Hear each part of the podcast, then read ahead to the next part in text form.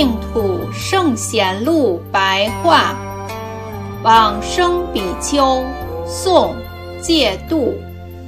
戒度，不清楚他的出身，授业学习于七心寺，研究学习四分律。晚年居住于浙江余姚的极乐寺，一心一意西归净土，唱和陶渊明的《归去来辞》，以表明他往生的心志。有一天在病中，做文章告别士大夫及故旧道友。